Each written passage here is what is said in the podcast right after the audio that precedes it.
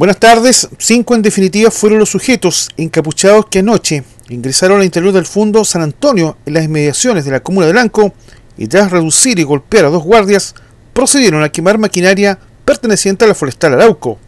Los sujetos al huir se enfrentaron a balazos con carabineros quienes custodiaban el mencionado predio y que a la postre evitaron que los antisociales quemaran también cinco camiones cargados con madera, como lo relató el general Diego Olate, jefe de la decimocuarta zona policial.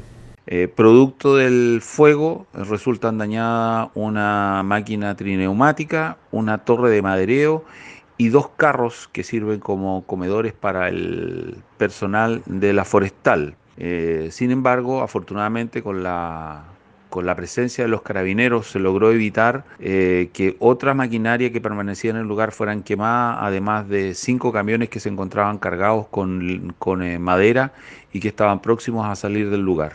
Por su parte, el gobierno, a través del intendente regional Ricardo Millán, junto con condenar los hechos, no quiso aventurar qué grupo podría estar detrás de este atentado incendiario. No, no lo podemos pronunciar eh, ni adelantar juicio al respecto. Lo que sabemos ayer que, que hubo un hecho que, informado, eh, hay un grupo de personas que efectivamente intimida, quema eh, y además tiene aparentemente un, intercambio eh, con, carabineros. Entendemos que eso no es un caso, no es, un caso, no es un tema casual, aquí hay una, aquí hay una situación preparada por lo que pudimos ver por lo menos con los antecedentes iniciales.